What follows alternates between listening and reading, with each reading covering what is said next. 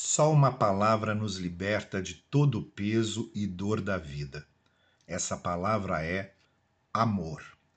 Sófocles, dramaturgo grego.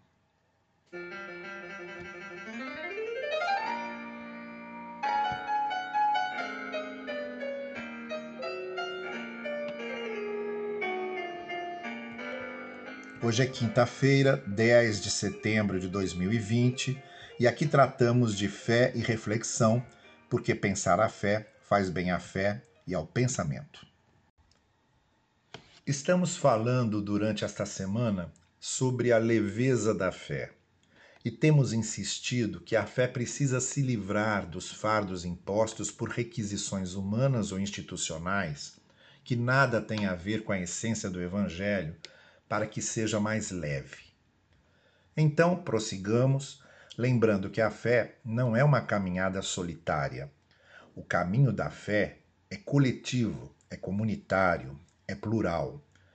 Caminhamos na companhia de outros. Jesus compartilhou seus ensinos com doze pessoas. E essas doze pessoas receberam a missão de compartilhar suas experiências de fé com outras tantas. Na oração do Pai Nosso, como eu já afirmei aqui em outra ocasião, o Pai é nosso e o pão é nosso. A conjugação é coletiva. Pois quando se trata dessa caminhada de fé que fazemos em companhia de outras pessoas, de irmãs e irmãos, de próximos e semelhantes, também é necessário que tenhamos leveza.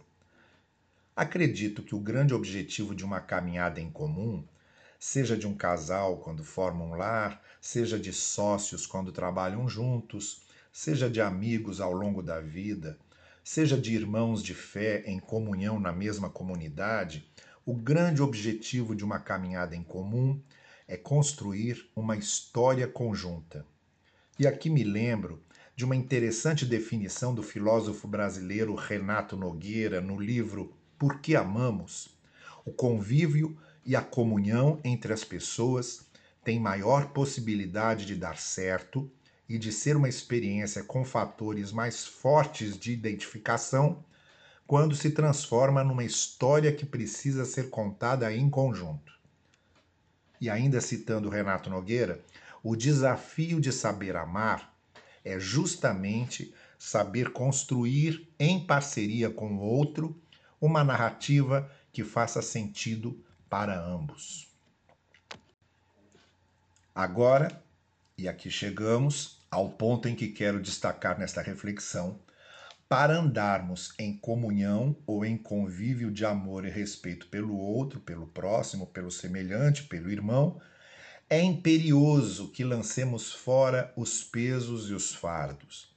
O peso e o fardo do egoísmo, o peso e o fardo do interesse próprio, o peso e o fardo da intolerância e do preconceito, o peso e o fardo de querer falar sempre e nunca ouvir, o peso e o fardo de se achar sempre o dono ou a dona da razão, o peso e o fardo de não saber se comunicar, o peso e o fardo da incompreensão, o peso e o fardo de carregar ressentimentos e amarguras, o peso e o fardo de não superar conflitos, o peso e o fardo de não perdoar, pesos e fardos que impedem a fé de se relacionar. A fé há de ser leve para que relacionamentos sejam leves. E quando temos um jeito leve de ser, e quando existe leveza em nosso jeito de ter fé, então ninguém se torna pesado para ninguém.